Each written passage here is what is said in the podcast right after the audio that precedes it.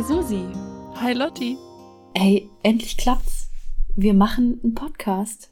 Ja, haben endlich die Technik auch in den Griff bekommen. ja, hi, ähm, liebe HörerInnen. Wir sind Susi und Lotti. Und ihr hört uns zu bei unserem neuen Podcast Nachgeburt. Nachgeburt? Nachgeburt? Es ist ein, ein bewusstes Spiel mit dem Wort. Wieso kommen wir später noch dazu? Aber erstmal stellen wir uns vielleicht kurz vor, oder? Ja, voll gern. Ja, mein Name ist Susi. Ich bin 35 Jahre alt und wohne in Baden-Württemberg. Und bin seit 15 Monaten Zwillingsmama. Ich bin außerdem auch Textilingenieurin und studierte Designerin. Ich bin Ehefrau.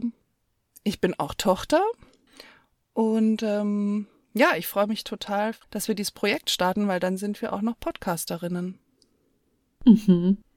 Ein neuer Titel, den wir uns anstecken können. genau, ich bin Lotti. Ich bin 29.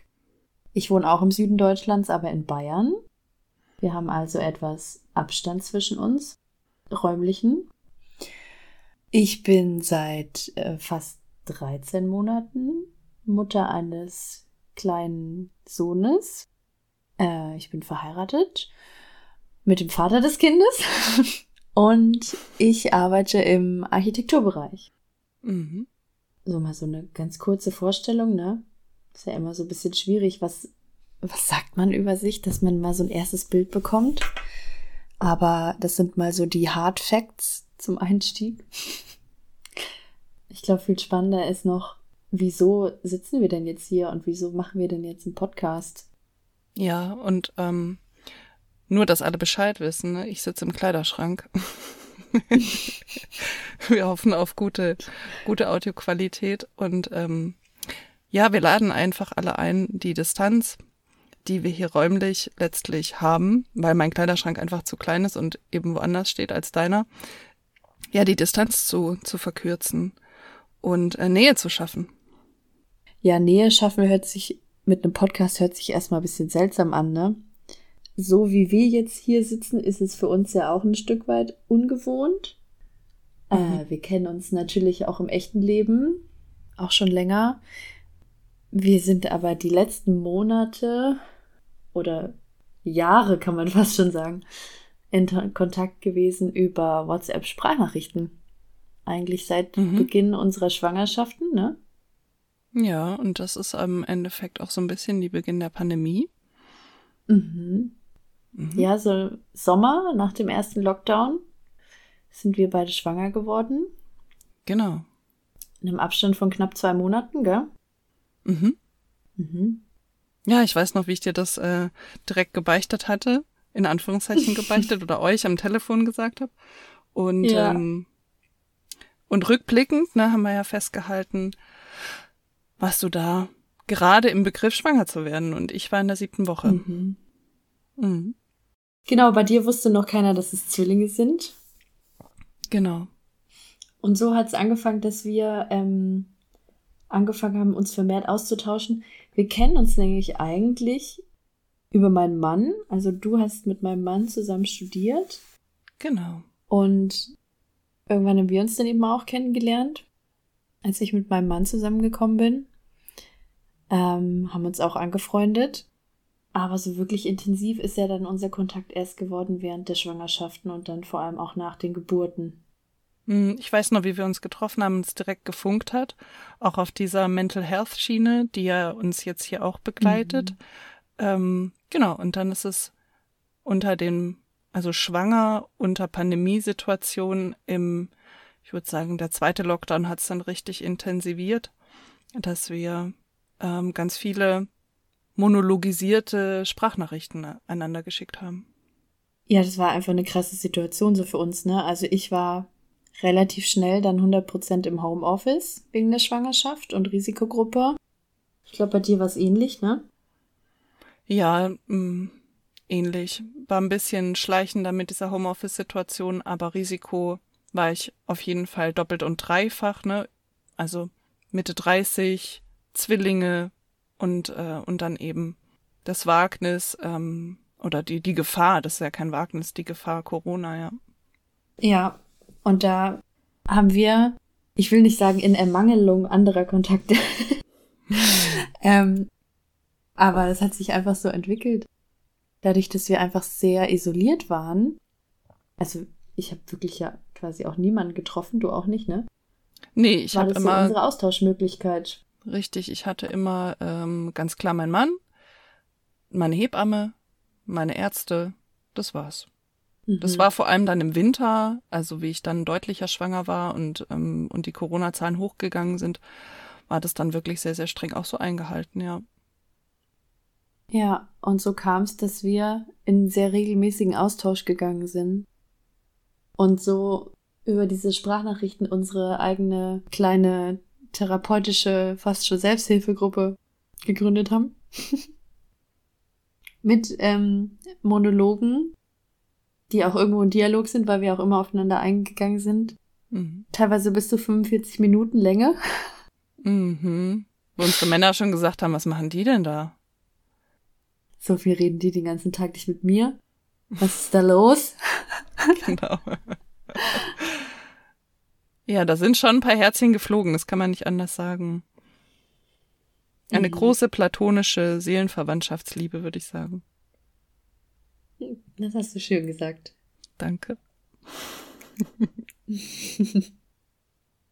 ja, das ist, ähm, das ist ja dieses Sprichwort ne, mit der Zeit. Ähm, der Moment kann unglaublich lange andauern, aber im Rückblick ist die Zeit dann doch schnell vergangen. Das ist ja auch was, was diese Situation Schwangerschaft, Geburt ähm, und die Kinderzeit dann auch so mhm. mit sich bringt.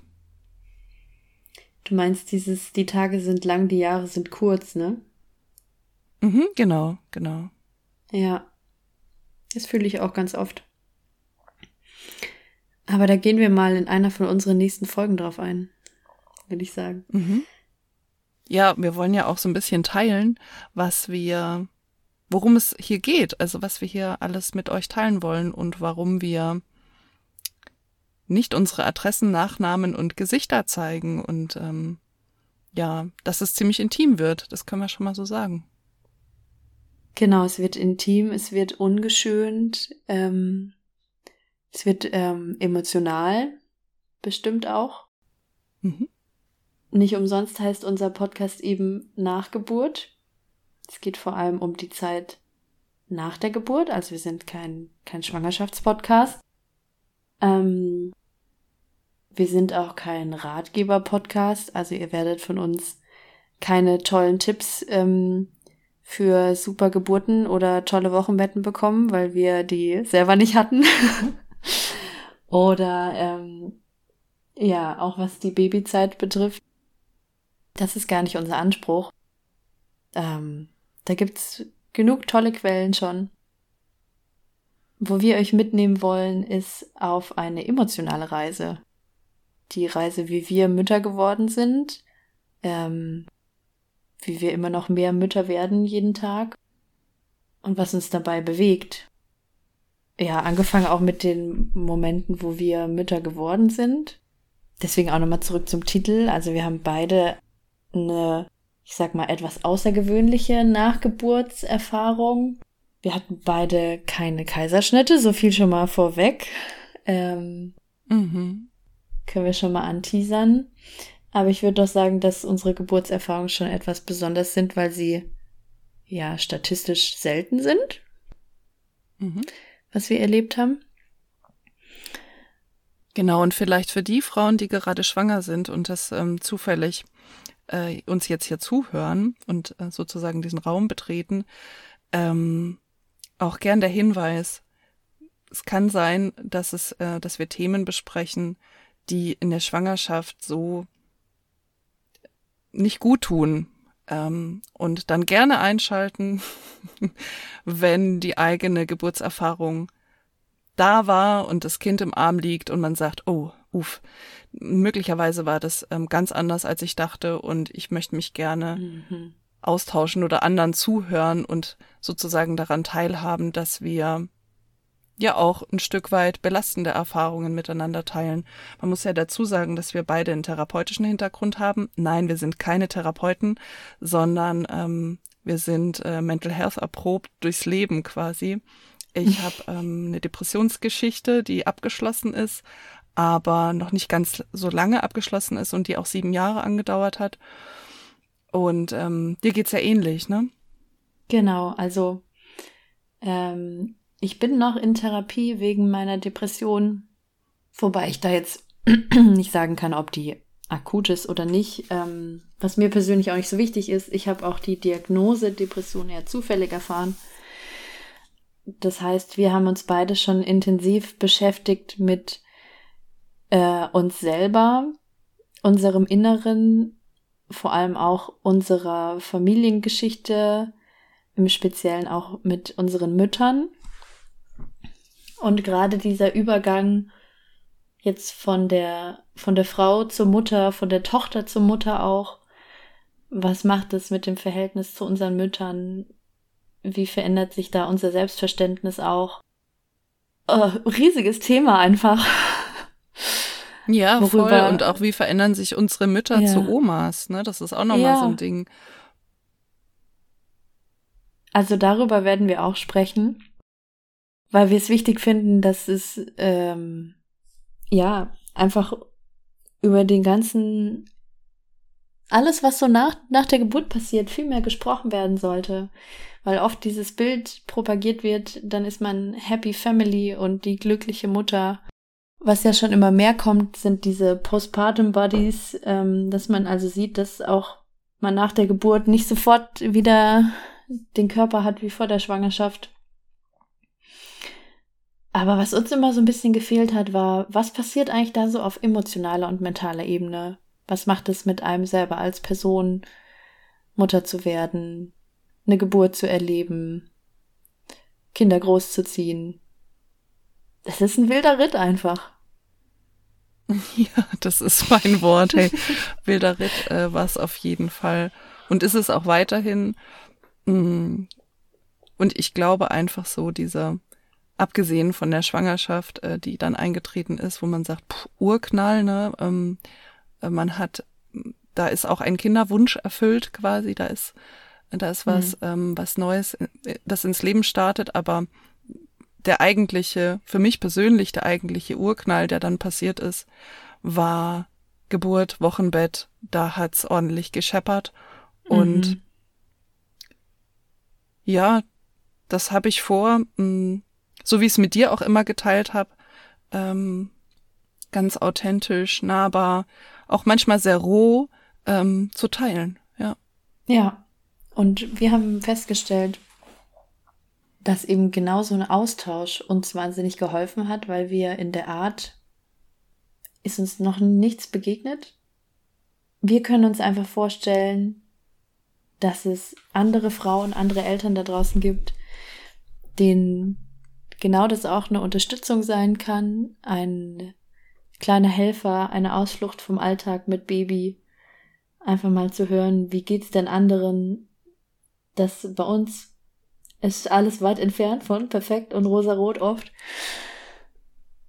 Oh, und es hilft doch einfach auch, mal zu hören. Ich habe heute auch nur super wenig geschlafen und ähm, das Kind weint die ganze Zeit und ich denke nach einem Jahr immer noch viel über die Geburt nach oder irgend sowas. Mhm. Dann fühlt man sich schon viel weniger alleine. Gerade in so einer Zeit, wo ja doch das mit den sozialen Kontakten oft schwierig ist. Ja, und vermutlich auch noch länger schwierig bleibt. Ähm, insbesondere eben mit unseren kleinen Würmchen, die ja zum Lebensstart einfach recht schutzlos sind. Ja, und wir freuen uns, wenn ihr mitkommt nochmal auf unseren wilden Ritt. ähm, angefangen mit der Geburt, ähm, jetzt vor allem durchs erste Babyjahr, was wir schon hinter uns gebracht haben. Was sind denn noch so Themen, die wir nochmal besprechen wollen, Susi? Wir haben gerade schon gesagt, wir werden natürlich über unsere Geburten sprechen. Hm, und da denke ich dann auch ganz viel an Körperthemen, ähm, die sich natürlich auch irgendwie im Seelischen abzeichnen. Ich denke an Extremsituationen, ähm, Trauerprozesse, Mhm. Leben und Tod. Auch, was passiert eigentlich mit mir, wenn diese Mutterrolle dazukommt? Was ist mit dem Ich, was ich, was ich vorher hatte? Gibt es noch? Wie kann ich das vereinbaren? Wie kann ich auch irgendwann Arbeitsleben wieder vereinbaren mit Kinder haben? Und wie ist es mit dem Leistungsdruck in dieser Gesellschaft und dem und der Mutterrolle an sich? Wo kommen wir dahin, wenn wir die ganze Zeit meinen, wir müssten Mutterschaft lieben, so wie unseren Job? Was davon kommt auch von unserer eigenen Erziehung, von unseren eigenen Müttern? Was wollen wir anders machen? Was haben wir schon gemerkt, was wir anders machen wollen? Welche Fehler werden wir wahrscheinlich selber auch machen? Was passiert mit Partnerschaft?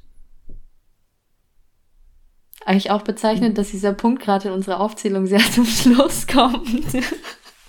Das stimmt, ja. Partner war's. Ähm, wir können ja dazu sagen, ähm, dass wir, wissen wir ja schon, dass wir beide verheiratet sind. Ich bin schon seit 16 Jahren mit meinem Mann zusammen. Ähm, was man vielleicht als ganz kleinen Exkurs als positiv beschreiben könnte für diese Zwillingsgeschichte. Mhm. Ich bin seit sieben Jahren mit meinem Mann zusammen und ja, trotzdem nicht einfach. Das hat äh, unsere Beziehung ganz schön auf den Kopf gestellt. Ja, du hast das mal so schön gesagt. Ähm, ihr wartet manchmal darauf, dass es irgendwann aufhört mit dieser ewigen Arbeiterei an der Beziehung oder ja, in diesem Seelenleben. Und Ja. die schöne Antwort fand ich, ähm, wenn es aufhört, dann wäre es total schade, weil das würde bedeuten, dass kein Progress mehr stattfindet, also kein Fortlauf irgendwie, Mhm. dass man sich nicht mehr weiterentwickelt. Ja. Es wäre für mich eher ein Alarmsignal, dass die Beziehung am Bröckeln ist. Mhm. Und so ist es ja auch irgendwie mit Kindern. Ne? Nichts ist ähm, für immer. Also alles ist irgendwie eine Phase und alles geht irgendwie vorwärts und voran und vorbei. Ja. Blöderweise, zumindest geht's mir so, kann man das immer erst im Nachhinein gut erkennen und dann doch wertschätzen, dass man sagt, "Puh, die Phase ist vorbei, Gott sei Dank. Und wir hoffen, dass wir einfach da ein Stück weit auch unterstützen können. Wir werden die Phasen nicht beenden können, da muss man durch. Aber ähm, ein Stückchen die Hand reichen und euch mitnehmen, begleiten auf dem Weg, dass es vielleicht ein bisschen leichter wird. Genau, und wir haben es ja auch schon hinter uns. Das heißt, wir stecken gerade nicht mittendrin. Wir können also auch aus einer gewissen Distanz sprechen, aber es ist jetzt auch noch nicht zehn Jahre her, sondern erst 15 beziehungsweise zwölf Monate. Also ja, ich glaube, das ist ein guter zeitlicher Abstand, um verarbeitet, aber ähm, doch noch sehr nah dran, ähm, die Dinge zu teilen mit euch. Wir freuen uns, wenn ihr dabei bleibt. Wir freuen uns, wenn ihr weiter zuhört. Genau, und ich freue mich auch tatsächlich ähm, über das nächste richtige Thema, ne, wenn wir richtig reinstarten, so richtig tief tauchen. Das war ja jetzt die Vorstellungsrunde. Einfach, dass ihr euch grob vorstellt, wer wir sind, wie wir uns anhören, ob ihr uns zuhören mögt, ob wir euch sympathisch sind und ja, genau. Lasst uns gern Feedback da. Genau, schreibt uns eine E-Mail, schreibt uns gern bei Instagram. Und wir freuen uns, wenn ihr beim nächsten Mal wieder reinhört. Bis dahin. Bis dann, Susi. Ich freue mich drauf. Ich freue mich auch riesig. Mach's gut.